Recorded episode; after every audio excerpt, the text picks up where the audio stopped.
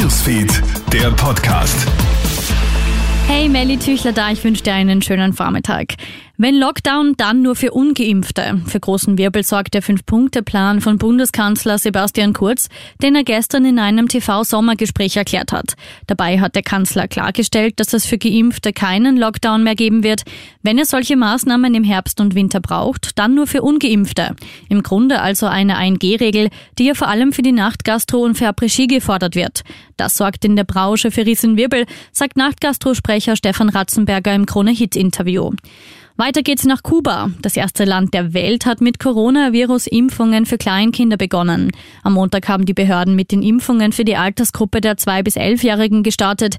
Die Kinder erhalten die in Kuba entwickelten Impfstoffe Abdala und Soberana, die von der Weltgesundheitsorganisation allerdings nicht anerkannt werden. Anerkannt werden. Stell dir vor, 20 Fledermäuse fliegen plötzlich in deine Wohnung. Das ist jetzt einer Klagenfutterin am Villacher Ring passiert. Sie ist gerade mit dem Zielen beschäftigt, als mehr als 20 Fledermäuse durch ein offenes Wohnungsfenster kommen. Die Berufsfeuerwehr Klagenfurt war eine Stunde lang im Einsatz. So lange hat es gedauert, bis die Tiere mit Fanggeräten eingefangen und entfernt werden konnten. Und statt Geldscheinen mit Bitcoins bezahlen. Die Digitalwährung ist in El Salvador jetzt offizielles Zahlungsmittel.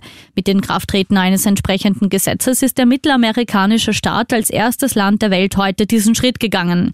Das Gesetz sieht vor, dass jeder Händler, der technisch dazu in der Lage ist, Bitcoin als Zahlungsmittel annehmen muss. Auch Steuern können in der Kryptowährung bezahlt werden. Krone Hits, Newsfeed, der Podcast.